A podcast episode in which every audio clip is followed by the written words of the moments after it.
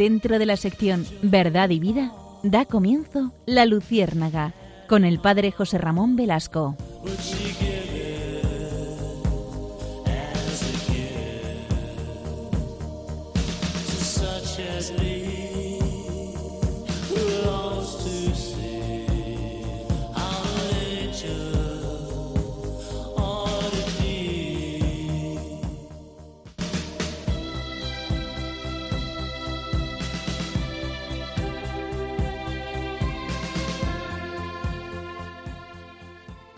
Corría el 2 de octubre de 1928.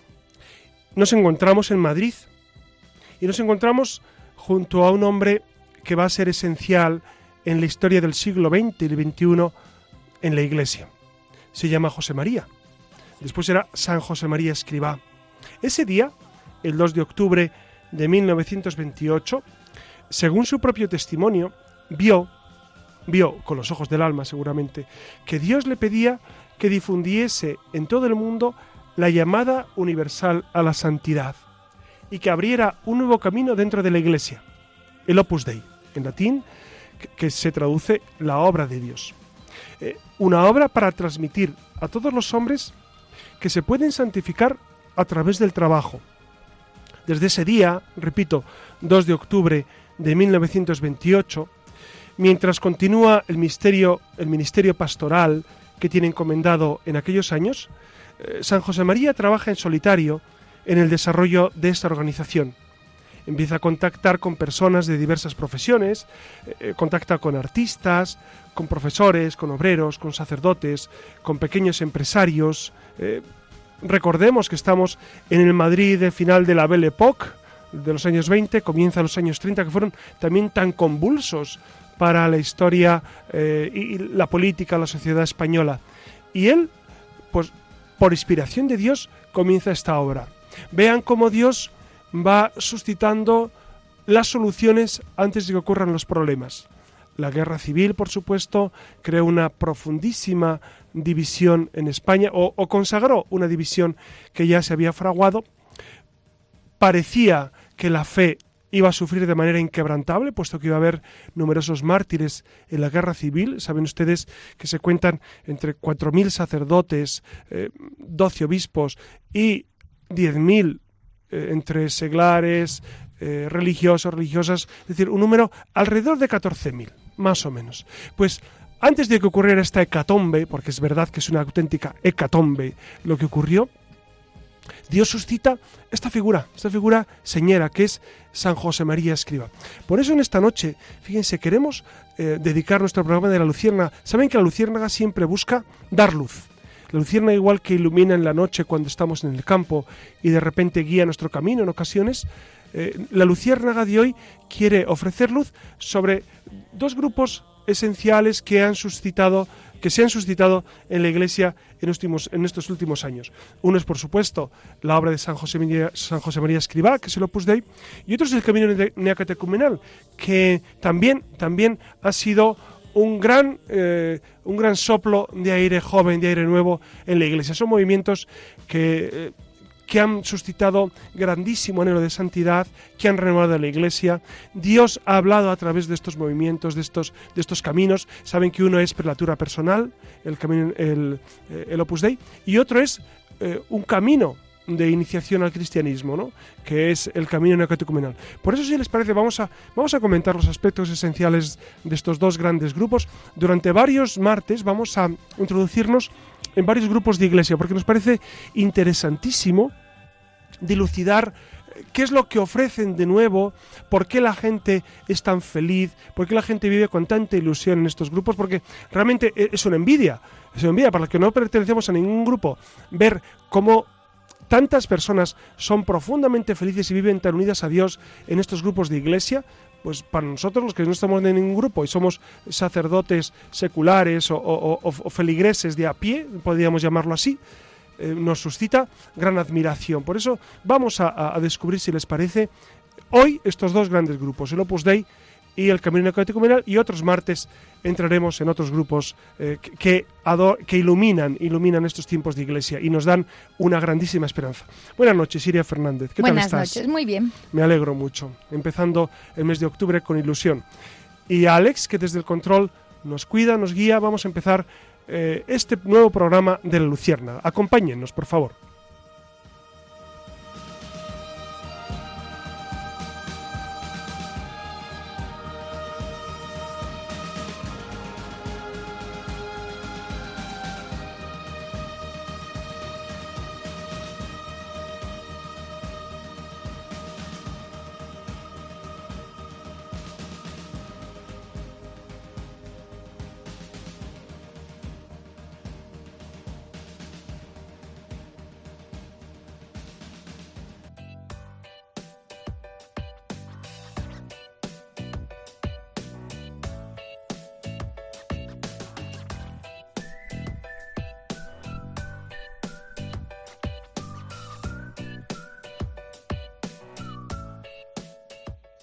Noches de nuevo. Como han escuchado de boca del padre José Ramón Velasco, hoy abordamos un tema apasionante como lo es la riqueza de la Iglesia Católica en materia de movimientos y comunidades, algo de lo que todo cristiano puede sentirse más orgulloso y que confirma las distintas sensibilidades y maneras de acercarse a Cristo y de vivir la fe que proclama que al fin y al cabo, bueno, pues es de lo que se trata.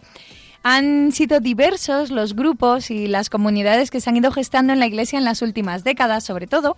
Cada uno de ellos cuenta con un espíritu distinto y cada uno trae sus propios gozos.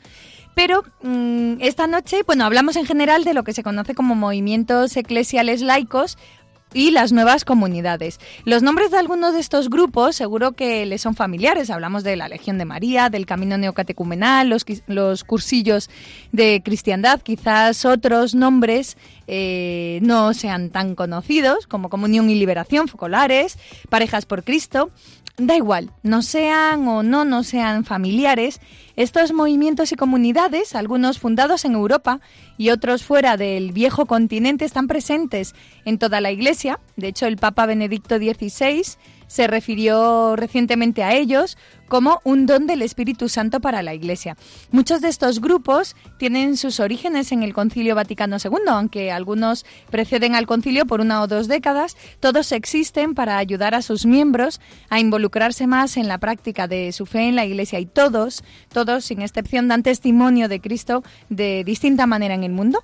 Así que dan continuidad a esa larga línea histórica de grupos particulares en la Iglesia, que son las órdenes monásticas y comunidades religiosas, las hermandades, a lo largo de, muchos años de existencia de la Iglesia. Claro, ustedes saben que em, al inicio la Iglesia se va estructurando porque diferentes personas, en este caso consagrados, eh, se van uniendo de alguna manera. Recordemos a San Pacomio, a San Antonio Abad, que comienza el monacato. Después surge la gran figura de San Benito, que surgen los monjes benedictinos, y, después las órdenes mendicantes. Son respuestas que va dando el Espíritu Santo a necesidades.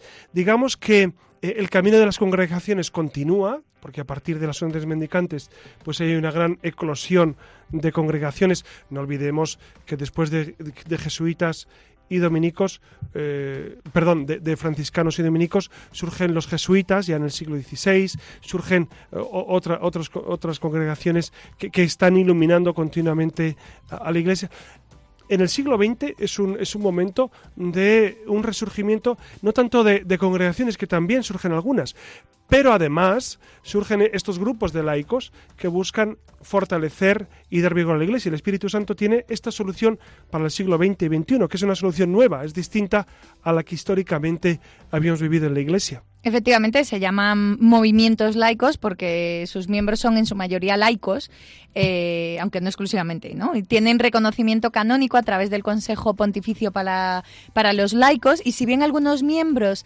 de, de unos movimientos como el Regnum Christi o los focolares emiten votos privados como los de los religiosos y religiosas, la mayor parte de los miembros de estos grupos son hombres y mujeres que llevan una vida cotidiana como la de cualquier eh, otro católico. Entonces, ¿qué, ¿qué hay que tener para ser miembro? ¿Por qué incorporarse o formar parte de un movimiento eclesiástico eclesial laico? Pues eh, fundamentalmente porque aunque Dios llama a todos a la santidad, hay caminos de santidad que son mejores para unas personas y caminos que son mm, ideales o, mejores para otras. Los miembros de un movimiento eclesial laico viven su vocación bautismal a ser discípulos del Señor por medio de, un lente espiritual llamado carisma y tienen diferentes prácticas de vida y modos de oración apropiados a cada movimiento y comunidad. ¿Cómo definiríamos carisma? Porque esta es una palabra que seguramente a ustedes, eh, ustedes la han escuchado en muchas ocasiones, pero ¿qué definición podríamos dar? Bueno, San Pablo habla de, los carismas en, eh, eh, en Primera Corintios, él habla de los carismas de la Iglesia, de cómo cada uno está llamado a, una misión especial. Eh, dice él, pues algunos están llamados a predicar, otros a servir a las comunidades, otros a ayudar a los más pobres. Cada uno tiene una misión, un carisma, un don especial. Carisma es, es viene de haris, que, es un don, una gracia, una gracia que se recibe.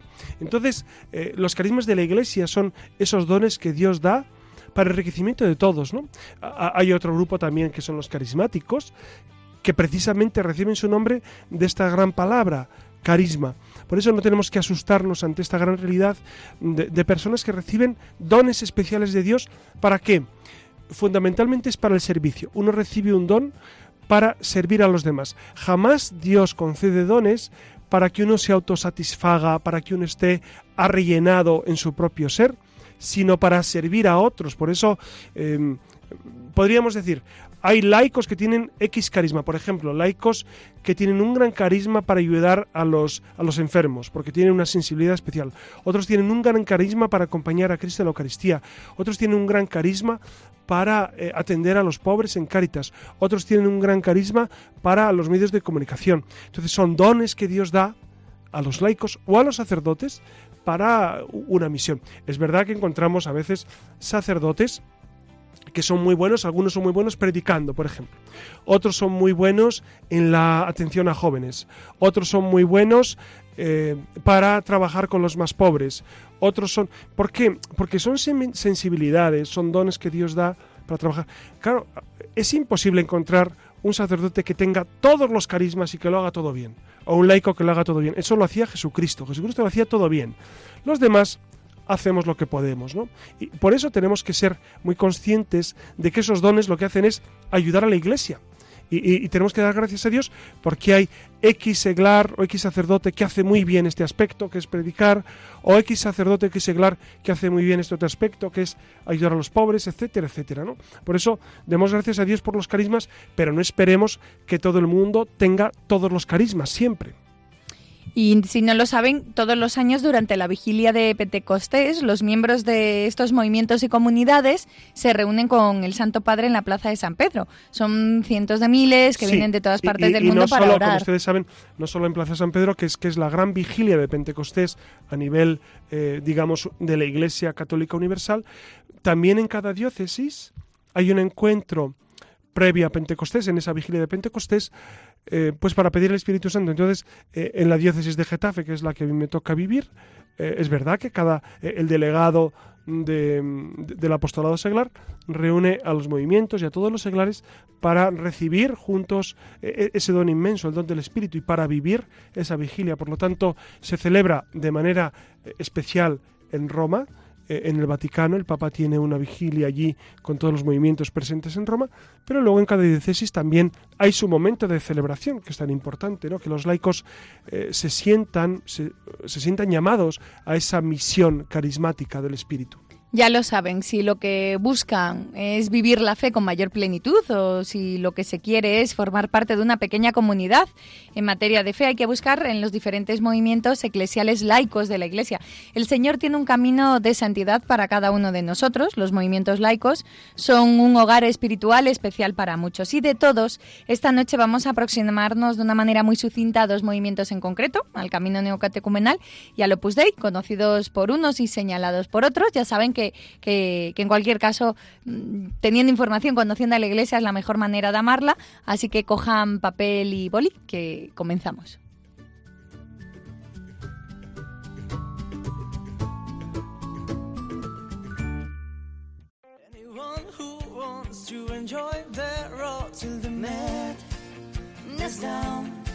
I will find a way to free Estamos escuchando al grupo Aurin con su canción Last Night on Earth, que trata sobre todo aquello que necesitamos expresar y que por algún motivo no hemos tenido ocasión de hacer. Precisamente de esto va nuestra siguiente sección.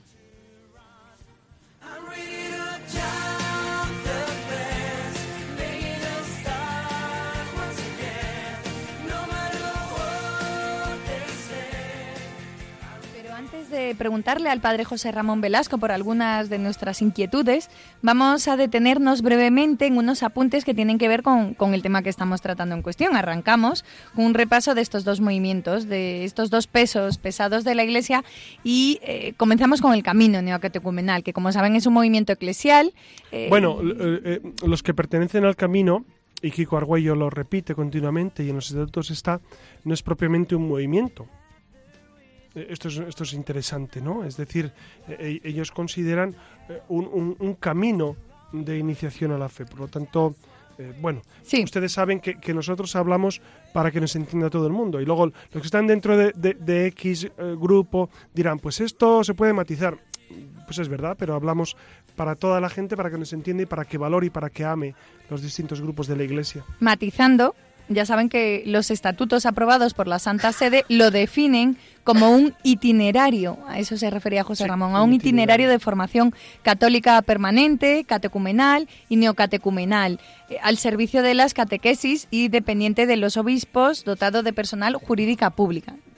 Eh, sus miembros son conocidos popularmente en España con el nombre de Kiko, eh, debido pues a su iniciador, ¿no? al laico Kiko Argüello, quien junto con Carmen Hernández, su mujer, y, un sacerdote italiano, Mario Pezzi, formaron el equipo itinerante responsable internacional del movimiento. Yo, creo que, es bueno recalar, fíjate, Iria, en quién era Kiko, Kiko Argüello. Yo creo que es, es, un, es un hombre excepcional, ¿no? es un hombre fuera de serie porque eh, él, cuenta su propia experiencia vital, ¿no? Y él era un hombre, eh, eh, recibió el Premio Nacional de Pintura, es un artista, es un hombre, es un poeta, es, es, lo podríamos llamar un bohemio de los años 60, un hippie incluso de los años 60, pero, pero él encontró a Dios, encontró a Dios en un curso de cristiandad, se convirtió al Señor y, a partir de ese encuentro con Cristo, él se va al barrio de Palomeras. A Palomeras, a ah. trabajar con los más pobres. es fascinante, la, vida de Kiko es fascinante y yo les recomiendo, si ustedes pueden acceder a ella, léanla porque es, es un gran ejemplo de vida. él decide que tiene que ser como Jesús y tiene que trabajar como Jesús por los más pobres. Entonces él se va a Palomeras con su guitarra y vive con los con pues con gitanos, con, con familias muy desfavorecidas. Palomeras, para los que no conozcan Madrid, es pues es un barrio que ahora, ahora ya está venido arriba, claro. Mm. Ahora ya no es lo que era en los años 60, pero era un, era un barrio de aluvión donde llegaba mucha gente de fuera que vivían en chabolas. En chabolas, sí. En chabolas totalmente. Mm. No, no metafóricamente, sino realmente en chabolas, casas de lata, casas construidas eh, sin, sin, un suelo, el suelo de barro, etcétera. Y él comienza a vivir allí con ellos, a compartir la palabra de Dios, eh, leen el Evangelio, leen, la palabra en general, eh, se la comenta. Entonces es un modo de comenzar que para mí, para mí me resulta fascinante. ¿no? Los comienzos de Kiko Argüello, como los comienzos de estos grandes fundadores y grandes santos, a mí me dejan perplejo. Y ahí, como bien sabes, conoce a Carmen, ¿no? Y, Carmen, Carmen, ¿quién es? Pues, pues, es una mujer, Carmen Hernández, es una mujer que, ha estudiado, sabe, sabe liturgia, ha estudiado liturgia con Farnés en, en, Cataluña, eh, está, está avezada en temas teológicos, pero siente esa misma inclinación, esa misma inclinación a qué? Pues, pues a crear comunidades como la familia de Nazaret, a crear pequeñas comunidades que vivan como las primeras comunidades de cristianos.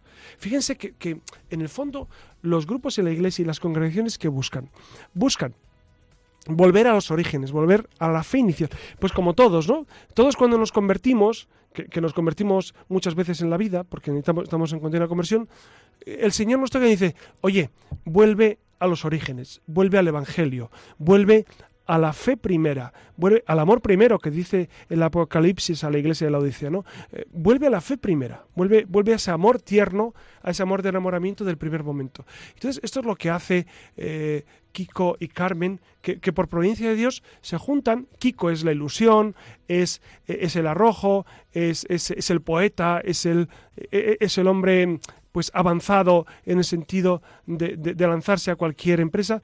Carmen es la mujer eh, teóloga, la mujer que sabe de liturgia, la mujer que ha entendido el Concilio Vaticano II y que quiere eh, pues eh, buscar esa reforma de la Iglesia desde dentro de la Iglesia. Y coinciden precisamente con el obispo Morcillo. El obispo Morcillo que es una figura clave, porque el, el, obispo Morcillo les entiende, el obispo Morcillo, que en ese momento es arzobispo de Madrid, pues capta capta los impulsos del espíritu en Kiko. Claro, a mí esto me, resulta fascinante, ¿no? O sea, hay un obispo que entiende que por ahí funciona el espíritu. Claro, dense cuenta que en ese momento, y ya tú comprenderás que, era un ambiente eh, absolutamente eh, contrario. Date cuenta, estamos en los años 60. ¿Tú recuerdas los años 60 en la iglesia? No, porque no habías nacido. No. Pues en los años 60, yo nací al final de los 60, en los años 60 eh, vamos, lo he leído y lo sé por las referencias, eh, eran años complicados eh, en la iglesia, era un cambio en la liturgia, un cambio en los modos, un cambio en la pastoral, un cambio radical. El concilio se puso un cambio. Y el obispo Morcillo tuvo la intuición del espíritu de entender que ahí estaba Dios Claro, esto es, esto es fascinante, porque no siempre ocurre, no siempre ocurre que los obispos y, los laicos tengamos pues esa, esa, percepción del espíritu. A mí esto me resulta interesantísimo. De hecho, le invitó el, el, obispo Morcillo, les invitó a trabajar en algunas parroquias ya de dentro de la ciudad, ¿no? Estuvieron durante tres años en la periferia trabajando entre prostitutas y desamparados ahí en la zona de Palomeras y después se trasladaron a la capital y también se fueron a Zamora, de, que está allí la parroquia de San Frontis, que es donde comenzaron las catequesis, las famosas catequesis allá por el, por el 67. Eh, de hecho, para, para la comunidad neocatecumenal, eh, esa parroquia, la parroquia de San Frontis, es la más antigua del mundo. La experiencia además le sirvió pues para profundizar en, el valor del bautismo y, y, bueno, y madurar en, en la fe con, con todas las personas que recibían las predicaciones. Claro, e, ellos lo que, lo que hacían y lo que siguen haciendo es eh, anunciar el querigma. ¿El querigma qué es? Es lo esencial del cristianismo. Es que Dios es Padre que nos ha creado, Dios es Hijo que nos redime y Dios es Espíritu Santo que nos santifica. Entonces, esto lo anuncian y que en la Iglesia se nos da esa vinculación a la Trinidad a través de los sacramentos. Entonces, lo que hacen es en las parroquias o en, cualquier grupo, anuncian eso, el querigma de salvación, con su propia experiencia. Por eso tienen tanto éxito eh, eh, entre personas, todos los que necesitamos eh, pues encontrarnos con Dios. Entonces ellos anuncian de una manera muy testimonial su experiencia de cómo han encontrado a Cristo y entonces lo manifiestan a los demás y, por eso tienen gran éxito y por eso desde final de los 60 pues han ido creciendo, creciendo y ahora son una comunidad inmensa. Claro, en, la década de los 70 ya vieron que el movimiento, bueno, el itinerario como iba creciendo y se, se reunieron para reflexionar sobre la identidad de estas comunidades que se estaban gestando. Después, en, en 2002, que es relativamente poco, llegó eh, un primer reconocimiento del Consejo Pontificio y, bueno, y al final aprobaron, ¿no? Ad experimentum, como por durante un periodo de cinco años, el Estatuto del Camino Neocatecumenal y finalmente en el 2008 ya sí se ratificó por la Santa Sede eh, la aprobación definitiva de los estatutos del Consejo. Se puede decir que es un movimiento relativo, movimiento, entiéndanos, relativamente es joven. Es absolutamente posconciliar, eh, es la renovación, como tantos movimientos que han surgido en el posconcilio, ¿no? Como un, como un aliento para la Iglesia que son una bendición. Bueno, hay que decir, Iria, que, que de los tres fundadores como bien has dicho, Kiko Argüello, Carmen y Mario Pezzi, eh, Carmen ya ah, ha fallecido, y entonces eh, quedan Kiko y, Mario Pezzi. Eh, Kiko Argüello, como les decía, con esa figura tan, tan carismática, y, Carmen, la que le hemos escuchado, yo la he escuchado varias veces, pues era una figura muy singular, muy especial, ¿no? que tenía un gran carisma dentro del movimiento y que ha hecho muchísimo bien a, todo el, a, todo, a todo el camino. Pero bueno, vamos a lo que nos interesa, que es el meollo de la cuestión, lo que tiene que ver con el ideario, con esto del carisma que comentaba antes José Ramón, y, vamos a ver qué es esto del itinerario, en qué consiste. ¿no? Lo primero que hay que saber es que la espiritualidad del camino se presenta como una adaptación de, la dinámica de lo que fueron las primeras comunidades cristianas, ¿no? Por tanto, de ahí eh, esa expresión de que tienen que recorrer un camino. Y dicho camino se organiza en tres periodos fundamentales, eh, cuyo objetivo pues es ir madurando en la fe de todos los miembros, que son la base de un plan pastoral y el carisma que los neocatecumenales aplican en sus comunidades, ¿no? Entonces tenemos ese querigma que, sí, que, es el primer anuncio. Exacto, ha señalado. Dense cuenta, dense cuenta que, este camino es el camino habitual que la Iglesia propone para los que quieren bautizarse. Imagínense que un adulto quiere bautizarse en la Iglesia. Em, en cualquier parroquia, por lo menos en España, llevamos esta disciplina y, en, y en, muchas, eh, muchas diócesis europeas también lo hacen así. Muchas conferencias episcopales han propuesto este camino, que es un camino intenso de conversión, de, aceptación del Señor, de comenzar nueva vida. No basta decir a un adulto, bueno, yo me quiero bautizar y ya está. Bueno, la Iglesia le propone un, camino de conversión para que el individuo pueda conocer al Señor y, pueda eh, hacer esa experiencia intensa de él. Por eso comienza, como muy bien decía Siria, con el anuncio del querigma, que es, eh, querigma es lo esencial cristiano, que es el, que Dios es Trinidad y que, y que la Iglesia es camino de salvación. Después un periodo de conversión y formación llamado catecumenado. Y por último, la renovación de las promesas bautismales que ya se recibieron en el bautismo, ¿no? Entonces, es renovarlo. Renovarlo. Claro el neocatecumenado se divide como en tres fases o los tres pasos que probablemente alguno de ustedes ha escuchado. Y antes de esos pasos tienen lugar como unas catequesis iniciales que se conocen como las catequesis para jóvenes y adultos. Se trata de 15 encuentros, unos dos meses, en los que se comienza proclamando el querigma y el anuncio de la resurrección de Dios. Y cuando finaliza este ya se hace el primer anuncio. Y bueno, que consiste en explicar la naturaleza del camino, si el número de participantes lo consiente y voluntariamente ellos así lo desean, nace lo que se conoce como una nueva comunidad, que es invitada a todos los miembros a emprender un propio camino, que eso es muy interesante, eso es una curiosidad del camino, ¿no? Que, que, cada vez surge una nueva comunidad. Claro, cuando, surge una nueva comunidad de hermanos en el camino, pues ellos comienzan su proceso. Entonces son comunidades de 15 personas, 20, 30, 40, pues el, número que se vaya juntando. Y entonces eh, hay, hay, tres elementos esenciales en, la vida del camino neocatecumenal. Uno es la liturgia, la liturgia como, como gran expresión de la vinculación a Dios. Otro es la lectura de la palabra, que tienen precisamente cada semana también mm. lectura de la palabra. Y otro es la fraternidad y la vida en común. De tal manera que de cada semana cada semana prácticamente tienen estos tres elementos. Eh, la palabra, porque se juntan para eh, escrutar, para leer, para, para, para, recibir la palabra de Dios y comentarla. Se juntan entre ellos con un responsable. Eh, una segunda convocatoria semanal es la Eucaristía, que se celebra los sábados por la noche los sábados ya en la víspera, que es la Eucaristía Dominical. Y la tercera convocatoria es, pues, la vida en común, que, se hace a lo largo de la semana o también los domingos cuando hay convivencia. Entonces, son los tres, eh, los tres elementos fundamentales en los que se sostiene eh, esta, esta vida del camino ecumenal. Repito, la palabra de Dios recibida y comentada, em, la liturgia, que es la Eucaristía, fundamentalmente, y después está es esa vida en común que hace eso, provoca esos lazos de unión, como las primeras comunidades del Evangelio. Una vez que está formada la comunidad, nos metemos de, lleno en los pasos. Eh, el primero de ellos se conoce como el precatecumenado. Que, bueno que consiste en descender ¿no? a la humildad a conocerse eh, mejor a través de la comunidad cada uno no y, bueno, serían como, consistiría este a su vez en tres etapas, como una especie de escrutinio bautismal, que uno tiene que, que conocer sus afectos, otra pues que consiste en, en, tener a Dios como único Señor, insistiendo también en que un cristiano debe preferir al Señor por encima de todo, y por último el escrutinio bautismal o segundo paso que eh, bueno, en el que se invita al miembro de la comunidad a reconocerse débil y necesitado de Dios. Después entraríamos en una segunda fase, que es lo que se conoce como el catecumenado posbautismal, que, bueno, que consiste en esto de la oración litúrgica y personal, que termina con, la entrega de la liturgia de las horas, eh, con una parte de, de oración litúrgica y contemplación y predicación del credo, y una última fase en la que se estudian y se celebran los diversos pasajes del Sermón de la Montaña, donde se renuevan las promesas bautismales en la vigilia pascual y además también realizan una peregrinación a, Tierra Santa.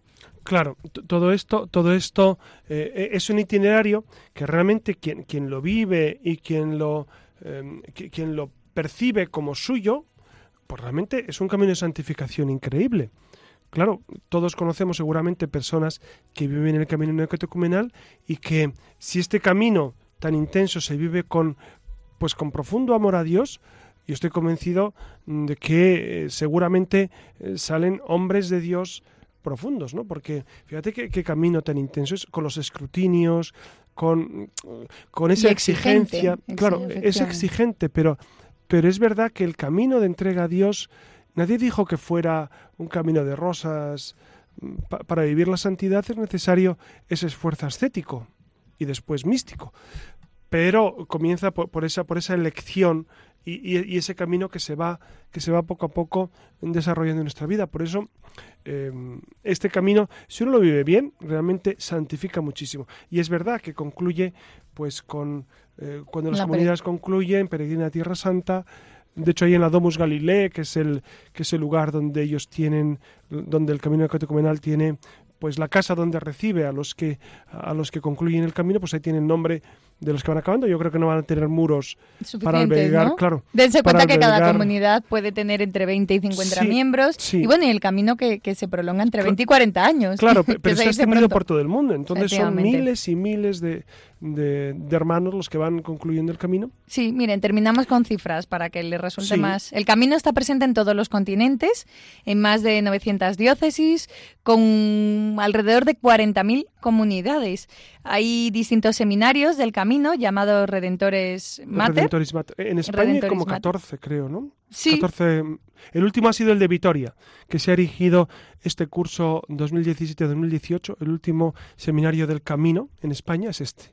Mm, sí, tienen unos, tienen 102 seminarios. En total, en el En total, efectivamente. Así que nada, ya sepan que, que del millón de miembros que tenían en 2013, eh, 300.000 estaban en España. El número más alto de comunidades en el mundo pues está precisamente aquí en España y también en Italia. Es curioso que estos movimientos, fíjense, estos movimientos tan intensos de iglesia como el camino y el Opus Dei, del cual vamos a hablar después, eh, pues han surgido eh, en el ámbito español. Esto es interesantísimo, ¿no? Eh, España, España que exporta, exporta Santos. fe. Claro, Santos fe. que esto es una maravilla, ¿no? Cuando hablamos de la fe en España decimos, no, es que España está, está mal. Bueno, podría estar peor. Podría estar peor. Fíjense que, que, que hay una gran cantidad de personas en España eh, pues que están en movimientos y que, es una bendición de Dios. Tanta gente que está no solamente en el camino, sino como les decía en Lopus Dei, como les decía en, en Movimiento de Cursillos de Cristiandad, en Comunidad de Liberación, en Reino Christi, en, en, los focolares, en los carismáticos, tantos y tantos movimientos. Son miles y miles de personas que viven la fe con mucha intensidad. Por eso yo creo que es un motivo de agradecimiento a Dios profundo por todo lo que han hecho, ¿no? Por eso Sí, pues sí, efectivamente. Y ahora pues vamos a cambiar de, tercio y vamos a meternos con la prelatura de la Santa Cruz o del Opus Dei, eh, conocido simplemente como Opus Dei.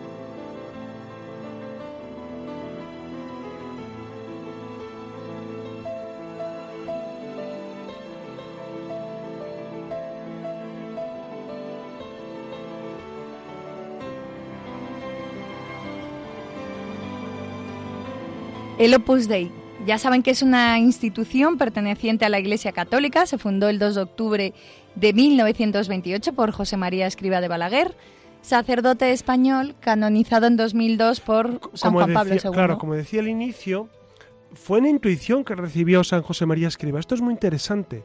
Él, estando en oración, una iglesia de Madrid de los claretianos, él recibe esa iluminación de Dios y él ve con claridad que va a ser el Opus Dei. A mí esto me fascina porque Dios de alguna manera toca el corazón de, José María en ese momento, después será San José María Escribá, toca el corazón de él, le ilumina para que él sepa dónde va. Claro, eh, esto, es fascinante, ¿no? Cómo Dios eh, también trabaja en el corazón de este hombre y cómo hace que, poco a poco la Iglesia vaya viviendo esta realidad. Y bueno, no lo, has comentado tú al principio, José Ramón, que es la prelatura de la Santa Cruz y Opus Dei. No sé si puedes explicar qué es esto de la prelatura. Sí, miren, la iglesia está dividida en diócesis, es decir, toda la iglesia, eh, cada, cada, cada país, que es una conferencia episcopal, por supuesto, tiene sus diócesis. Pero luego eh, el Papa puede designar, por ejemplo, prelaturas territoriales, que es un término para designar a agrupaciones de parroquias y fieles en torno a un prelado que todavía no llegan a, ser diócesis. ¿Por qué?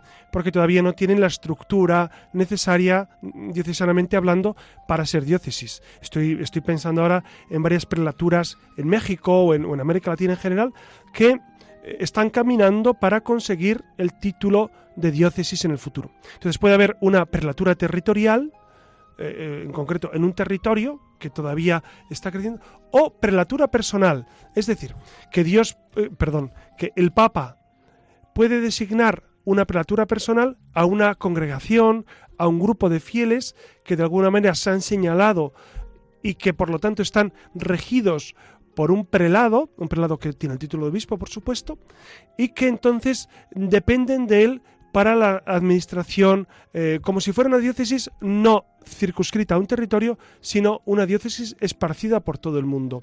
Eso es una prelatura. Entonces, e, es un título que surge precisamente con Opus Dei. Antes no existía la prelatura personal. E, es, una nueva, es una innovación de, San Juan Pablo II que quiere con esto favorecer ese carisma primero de, de, de, Escriba de Balaguer. Él sabía que tenía que ser una estructura que estuviera extendida por el mundo, no sujeta a un obispo diocesano, sino a un obispo encargado solo de ese grupo de, fieles. Esto sería la prelatura personal. No sé si me he explicado, Iria. Perfectamente. Muy bien. Y de acuerdo con, con, la propia organización, la misión del Opus Dei consiste en fomentar la conciencia de la llamada universal a la santidad en la vida ordinaria, a ser santos en nuestro día a día. Según datos, para que lo sepan, además actualizados, en el 2017 el Opus Dei cuenta con 2.083 sacerdotes en todo el mundo y más de 92.000 miembros. Y el 57% de los miembros del Opus Dei son mujeres y cerca del 90% residen en Europa y en América también. Eh, pero ¿cuál es el ideario de este movimiento, único, como acaba de señalar José Ramón, en tener una prelatura? Recuerden que el Opus Dei fue fundado como camino de santificación dirigida a todo tipo de personas. Lo que resultaba novedoso, pues en aquella época era común pensar que solo los religiosos podían ser santos. Esto ya también es una novedad. La finalidad del Opus es contribuir a que haya en medio del mundo hombres y mujeres de todas las razas y condiciones sociales que procuren amar y servir a Dios y a los demás hombres en y a través de su trabajo. ¿no? Subrayaríamos ahí la palabra trabajo. Exacto, es la santificación en el propio trabajo. Estas, no es novedoso porque esto, esto es de la Iglesia desde siempre. Pero es verdad que, que el Opus Dei, la prelatura del Opus Dei, busca subrayar especialmente ese anhelo de santificación en el propio trabajo. Es decir, que no hace falta que los laicos se clericalicen o sean como monjes para ser santos, sino que en el propio trabajo, con, su oración y su ofrecimiento a Dios, pueden santificarse, por supuesto. Y este no es un descubrimiento de San José María Escriba, sino es un subrayado que él hace sobre este aspecto que quizá estaba un poco olvidado en algunos sectores de la Iglesia. Claro, sin ir más lejos, el, mensaje de la obra se resume, se resumiría en lo siguiente.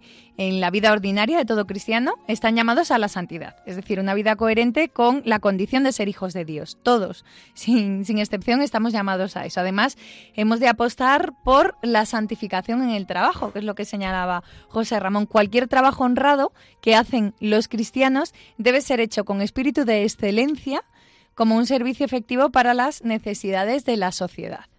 Además, eh, otro, mm, otro pilar importante, la oración y la mortificación. De la caridad brota la oración constante y la mortificación es la oración de los sentidos. Miren qué bonito, la oración de los sentidos.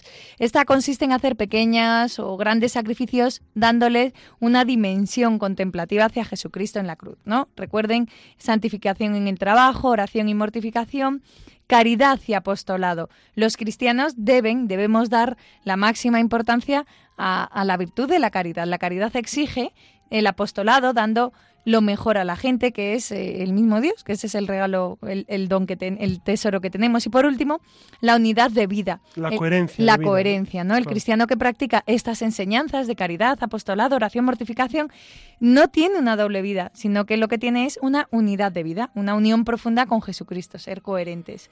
Según, según escriba de Balaguer, el fundamento de la vida cristiana no es otra que la alegría que viene de saberse hijo de Dios. Claro, y esto es, el fundamento. Fíjense que, pensar esto es pensar en lo esencial de, nuestra vida. La gente nos puede preguntar, ¿y por qué un cristiano tiene que estar alegre y esperanzado? Pues porque uno es hijo de Dios y, Dios me creó, de Dios vengo, por Dios existo y a Dios voy. Y este es el gran descubrimiento, vean, que hace la Iglesia desde siempre, Jesucristo a la cabeza, y que San José María insiste continuamente en sus escritos, en su obra.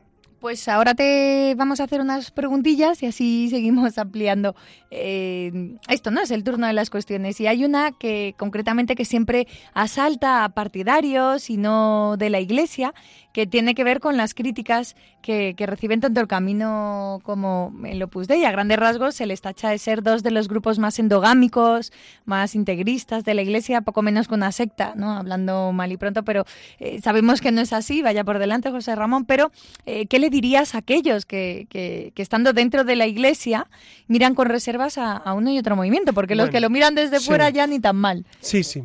Es verdad. Eh, bueno, hay, hay varios tipos de juicio, ¿no? Lo que tú decías, Siria.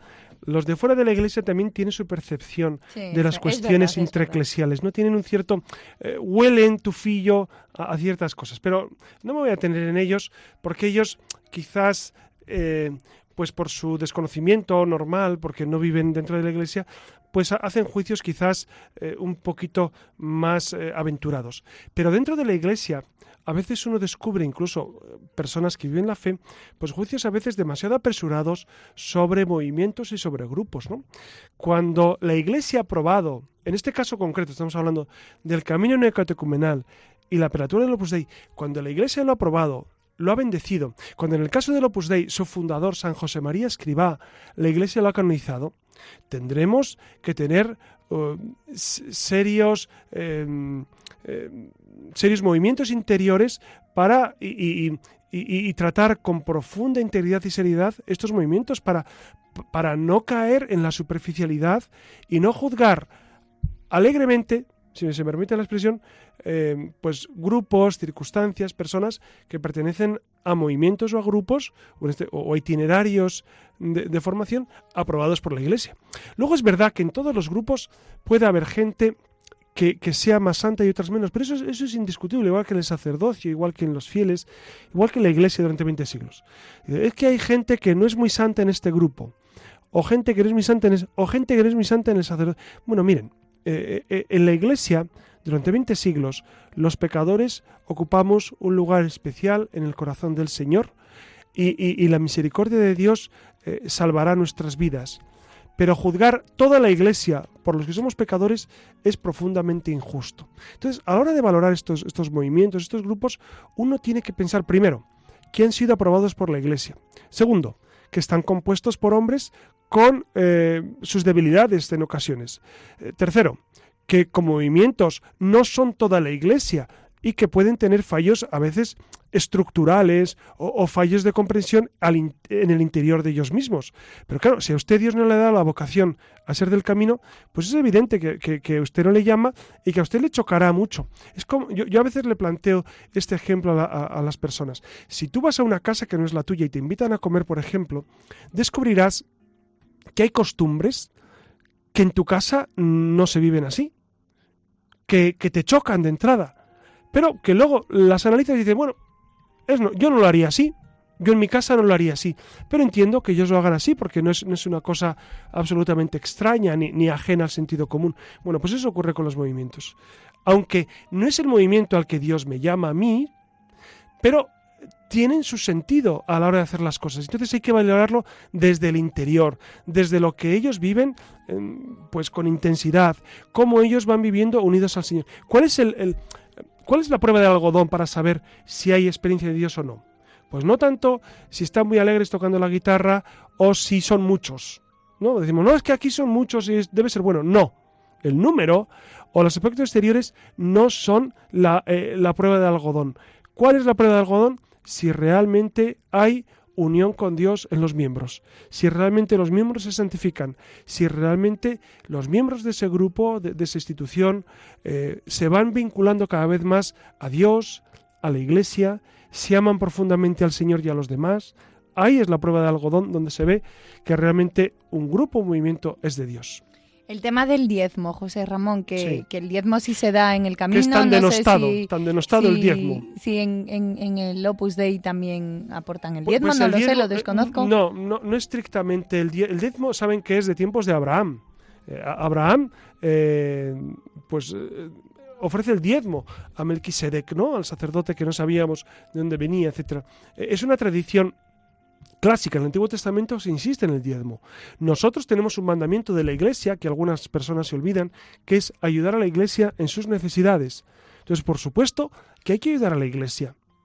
Y es verdad que, que el dar cosas, no solamente dar tu vida, porque es verdad que lo más interesante es dar tu vida, pero también dar cosas te purifica. Dar cosas, eh, dinero me refiero, o, bienes, por supuesto que, que, hace que vivas más desprendido de las cosas materiales. Y Ignacio de Loyola habla de la pobreza actual como camino para la humildad, como camino para la entrega a Dios. La pobreza actual. No solamente decir, no, hay que ser humildes. No, aparte de ser humildes, hay que ser pobres actualmente. Entonces, digamos que los grupos sienten una especial motivación pues a vivir estos aspectos.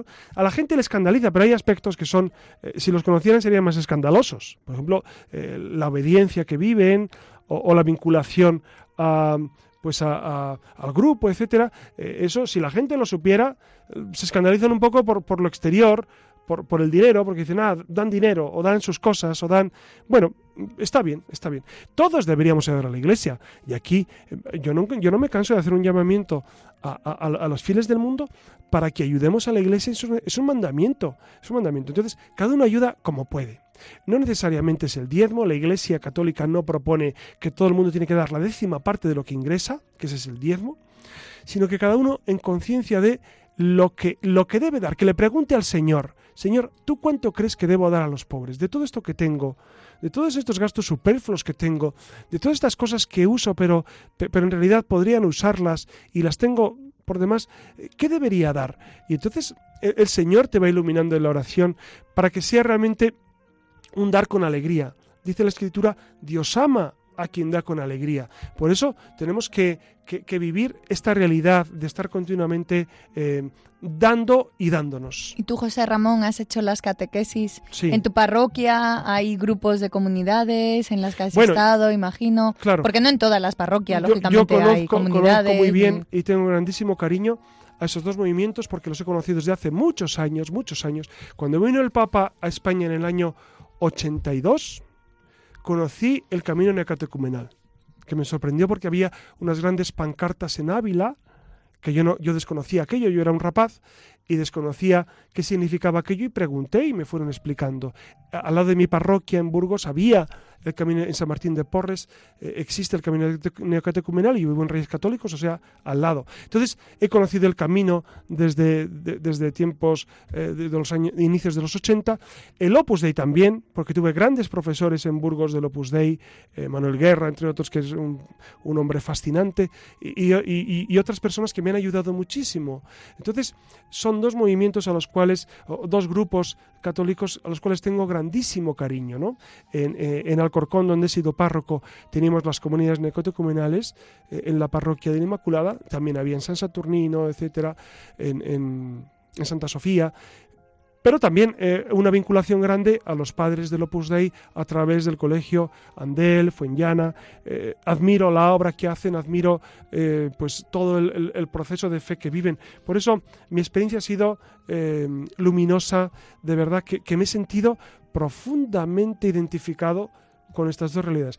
Yo tengo un problema y es que a mí me gustan todos los grupos. Eh, cuando entro en contacto con uno, me encanta. Digo, me meto en este. no, claro, no puedo porque, porque yo tengo otra, otra, otra idiosincrasia, ¿no? Pero es verdad que me, gustan tanto estos grupos que, que, estaría tentado a meterme en uno de ellos. ¿Por qué? Porque conozco uno y me fascina. Conozco Cursillo de Cristiandad, me fascina, conozco el Opus Dei, me fascina, conozco los carismáticos y me fascinan.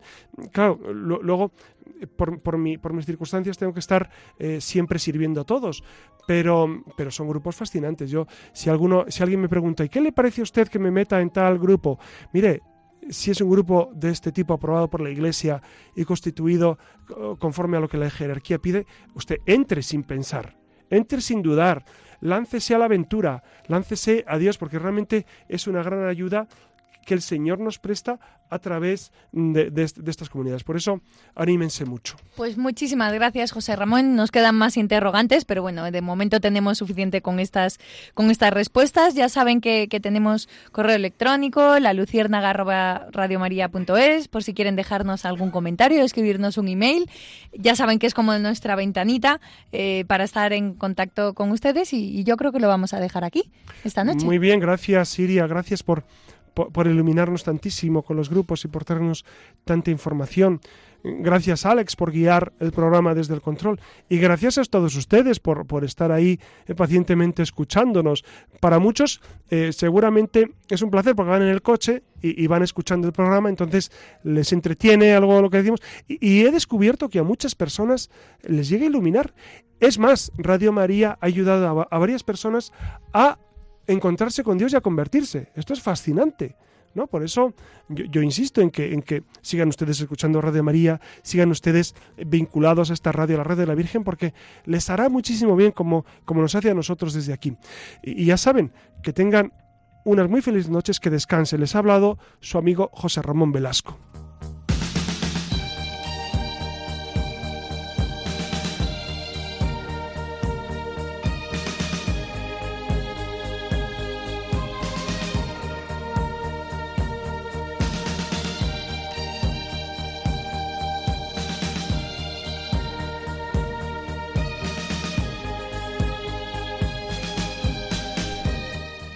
Finaliza en Radio María La Luciérnaga con el padre José Ramón Velasco y dentro de la sección Verdad y Vida.